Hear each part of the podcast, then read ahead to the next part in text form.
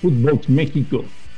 Hoy es jueves 21 de abril y junto al señor Brailovsky platicamos del América. Brailovsky está feliz y ya le dije que no se emocione, que el próximo sábado los Tigres los pondrán en su lugar. Hoy en Footbox México. Footbox México, un podcast exclusivo de Footbox. Un placer saludarles. 21 de abril, jueves, y los americanistas están muertos locos. Cinco triunfos consecutivos. Eran el último lugar de la tabla. Había hecho un desastre Solari. Llegó Ortiz. Nos está demostrando que el fútbol no es tan complicado como nos quieren contar algunos entrenadores.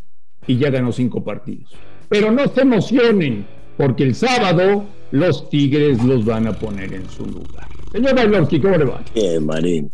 Te digo, comienzo la mañana de manera afortunada y sonriente con tus declaraciones. Ya, ya no sirve lo que hizo ayer, ya pensás en el mañana. Nunca le vas a dar crédito al equipo más importante que hay en México. Pero no importa, no importa, no importa. Seguiremos, seguiremos en la misma. Seguramente ayer, ¿a quién vas a culpar? Al árbitro, al VAR, a que León no viene bien, hay que hay problemas internos, porque el América, eh, en las condiciones que estaba cuando lo agarró el Tano, y a como está hoy, a solamente nada de calificar directo, me parece que es para elogiarlo, es para alabarlo, es para creer un poco en esto que está sucediendo en la cuestión interina hoy del Tano, y quién sabe si no seguirá como técnico. Me parece que es para, para alabarlo, ¿no? Hizo un cambio drástico. El América que antes solamente jugaba a ver qué pasaba en el partido y los futbolistas no rendían, hoy juega a ofrecer ir para adelante, la historia del América es esa, a presionar al equipo rival, a desestabilizarlo y a ganar. Entonces me parece que eh, el Tano merece un poquito más de crédito del que, del que abrís, eh, con el que abrís este tema, ¿no? Se viene la venganza de Miguel Herrera el sábado. y ahora vamos con eso, está bien. Está bien, vamos con eso. Eh, Miguelito no, no, no tiene por qué vengarse, lo absoluto. Miguel es un muy buen técnico que lo demostró por donde pasó. Eh, por el Atlante, por Tijuana, por el América, ahora lo está haciendo bien también en su nuevo equipo Tigres. No, no, no, no va a ser, no va a ser ninguna venganza, va a ser un partido que en los papeles, por lo que vengo viendo, de Tigres y de América debería ser atractivo, debería ser eh, que no se cambie el estilo, que los dos equipos vayan para adelante. Ojalá no me equivoque, ojalá podamos llegar a ver lo que vienen ofreciendo hasta ahora el fin de semana. ¿Dejarías a Ortiz para la próxima temporada o el América, como siempre, tiene que ir por un técnico de jerarquía, de renombre, de personalidad? No, no, no, para, para, para. Yo, yo creo que eh, el Tano tiene personalidad. Eh, por supuesto que no tiene un pasado como técnico de primera división y esto puede llegar a influir. Yo, yo seguiría viendo partido a partido, estaría atento a lo que pasa en el vestidor, vería el desarrollo de lo que hace el América en la liguilla y luego decidiría. No, para nada habría que ir a buscar un técnico eh, de renombre o consagrado, para nada. Yo creo que primero evaluaría lo que, lo que hizo el Tano durante el transcurso de ese interinato y después, y después terminar este, decidiendo qué es lo, lo más importante o lo mejor para la institución. de la verdad, Russo? ¿En algún momento dabas por perdida la temporada? No, no porque es el América y vos tenés que creerme, porque yo siempre he dicho lo mismo. Este equipo, este equipo va a pelear hasta las últimas consecuencias. Lo dije cuando andaba muy mal con Solari, eh, inclusive no estando de acuerdo con, con planteamientos y formas de juego y, lo sigo diciendo este, hoy, no, no puedes dar por perdido a la América mientras tenga oportunidad de algo. Tenés que seguir creyendo, estando en la institución eh, es lo que manda, es lo que dicta este, este escudo. Y entonces es imposible eh, resignarse y darlo por muerto cuando aún no lo está. No, para nada. En ningún momento pensé que se había acabado la, la, temporada y siempre te dije lo mismo, la América va a pelear, va a pelear y que nadie se lo va a querer encontrar también. Es cierto que no imaginé que podía estar peleando puestos de liguilla directa. No, yo sabía que podían llegar a pelear por una reclasificación porque te lo permite, te lo permite el torneo, eh, pero ahora con esta levantada de, que, le ha hecho el Tano este, y, la energía que contagió a sus futbolistas y lo bien que lo están haciendo los futbolistas, sí, sí creo mucho más de lo que pensaba en su momento. Te voy a contar un secreto. A ver, que no nos escuche nadie. Eh, León un desastre, eh, León lejos del nivel futbolístico que le vimos a este equipo hace poco tiempo. Eh, Holland perdido. Y al final de la conferencia me cuentan, señor Bailovsky, que Ariel Holland fue a encarar a unos periodistas que le preguntaron en la rueda de prensa que por qué está peleado con el Chapo Montes, con el capitán del equipo, y que les dijo, hablen de fútbol, no de chismes. O sea, a Holland ya lo perdimos, ¿eh? eh bueno, no, no, no, estuve presente ahí, por supuesto que creo lo que me decís porque es un tipo influyente y que está metido en esas cosas, pero, pero no, no, no, no sé, no sé. Eh, sí, sí se ve que su equipo no rinde. Yo te voy a decir una cosa, viste que muchas veces preguntás o hablamos del tema de si los futbolistas le hacen la cama al técnico eh, y de cierta manera se puede llegar a notar en la cancha. Yo no, no puedo estar ahí adentro y, no puedo sentir lo que sienten los futbolistas ahí, adentro. Pero por lo que percibo, por lo que veo, a mí me pareció muy extraño la forma en que los futbolistas actuaron en la cancha. Cuando yo hablo de un equipo intenso, fuerte, que va al frente, aguerrido, y que, es, y que debería ser así prácticamente en todos los partidos. Me refiero a inteligencia eh, en, la mentalidad también, porque fue demasiado exagerado el tema de las protestas y las patadas desde el primer minuto. Y esto me lleva a pensar como que no estoy cómodo, no quiero estar. ¿Entendés lo que te digo? Es muy raro, tres expulsados sí, pero dos de ellos fueron por gritos, por, por palabras, por puteadas, por cosas que no suceden en la cancha. Y te digo una cosa, por ejemplo, Mena, que a mí me parece un gran futbolista, tenía que haber sido expulsado antes. Y Mena no es un futbolista, y Mena no es un futbolista agresivo con el rival, hablo en el sentido de pegar de, pegar de más. Entonces, esto, esto me lleva a pensar que hay algo que está mal, que hay algo que incomoda, que hay algo que el futbolista, porque fueron prácticamente todos, eh, eh, eh, era raro, ¿no? Sentir y ver como que no estaban ahí adentro, o como que no querían estar ahí adentro y participar del partido.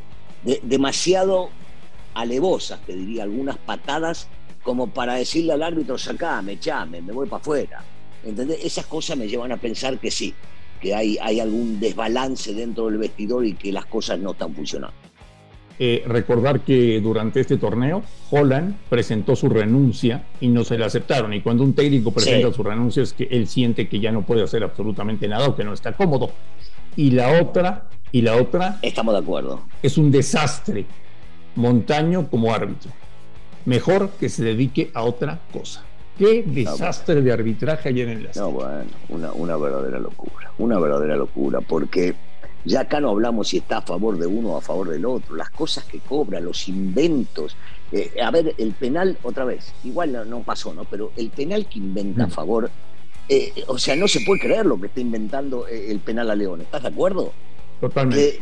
Que, no termina repercutiendo, que no termina influyendo, sí, pero es, es lamentable, lamentable. Bueno, vamos rápido con los otros partidos rusos. perdieron los Pumas San Luis tiene una gran mejoría a raíz de que llegó el brasileño. Eh, y Lilini, te lo voy a preguntar abiertamente a Ayer en San Luis puso suplentes y puso en riesgo la calificación.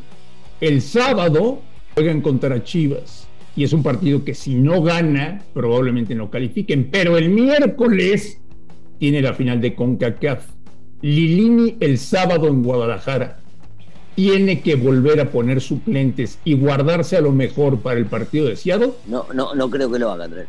No creo que lo haga por, por el nombre del rival, por lo que viene sucediendo. Y agregale a esto, si querés, por el hecho de este, no perder la posibilidad de, aunque sea entrar en reclasificación. A ver, recordemos que Pumas hoy, hoy Pumas, todavía, todavía está muy cerca de colarse hasta el, ponele sexto lugar si querés. Esto le va a dar un, cierto aire diferente si es que termina ganando el fin de semana. No, no, no puede. Yo creo que va, va a ser variantes con respecto a lo que hizo en este partido, que fueron muchas. Pero entendiendo eh, la, grandeza del rival, eh, Lo que tienen ellos con Chivas o Chivas con Pumas, no me arriesgaría a decirte que va a ser muchos cambios. Lo veo, por ejemplo, jugando a Talavera, lo veo jugando a Dineno, este, veo, dependiendo de cómo esté López, a ver si, si por, Dios pueda llegar a estar bien, que va, que va a estar, no sé. Veo, veo un equipo distinto al que jugó, al que jugó contra, contra San Luis, y es por el rival y porque ahora sí, no puede perder estos tres puntos. Igual, André, desde el sábado hasta cuando me dijiste el miércoles, hay mucho tiempo, hay mucho tiempo para recuperarse y jugar el partido. Y, les va a hacer bien a los muchachos jugar y en una de esas hasta sacar un buen resultado. Eh, Monterrey falló un penalti, lo detuvo el señor Vargas, que es muy buen arquero. Eh, empataron a cero. Ahí siguen, ahí siguen Monterrey y Atlas abajito de los grandes candidatos, ¿no? Sí, aunque a Monterrey le vino, le vino, digamos, claro, fallan un penal, lo ataja Vargas, podrían haberse llevado el resultado. Habrá que ver qué pasa con Pizarro, si, si se recupera o no se recupera, si está bien o no. Pero Monterrey sigue en cuarto lugar, o sea, sigue dependiendo de sí mismo para poder llegar a calificar. El Atlas este, no supo aprovechar en algún momento ese hombre de más que tuvo por algunos minutos por la expulsión de Ortiz eh, y no se llevó el resultado. Eh, no, no fue tan malo, no fue tan malo, digamos, este, para, por lo menos para las expediciones de ambos lo que viene. Lo que pasa es que eh, si te pones a pensar que, que, hay partidos sumamente complicados, porque Monterrey tiene que viajar a jugar contra Pachuca, no, no es un partido fácil. El Atlas contra Toluca, que Toluca no está haciendo las cosas bien, pero en algún momento se va a querer reivindicar para poder llegar a entrar este, a la etapa definitiva. El Atlas cierra contra Tigres, Marín, y Monterrey la tiene un poquito más fácil contra, este, contra Cholos, aunque no es un equipo que, le van a ganar así porque sí. Pues hoy habrá que ver al Querétaro contra el Cruz Azul. Esta semana, Ruso, me dijo Hernán Cristante que Querétaro va a calificar. Uh, mira vos, ojalá, ojalá por él. Hernán Cristante te dijo que va a calificar. Es un gran soñador, Hernancito. ¿eh? Me cae muy bien. A mí también me cae bien, también, también me cae bien, pero me parece que está soñando. Vamos a ver.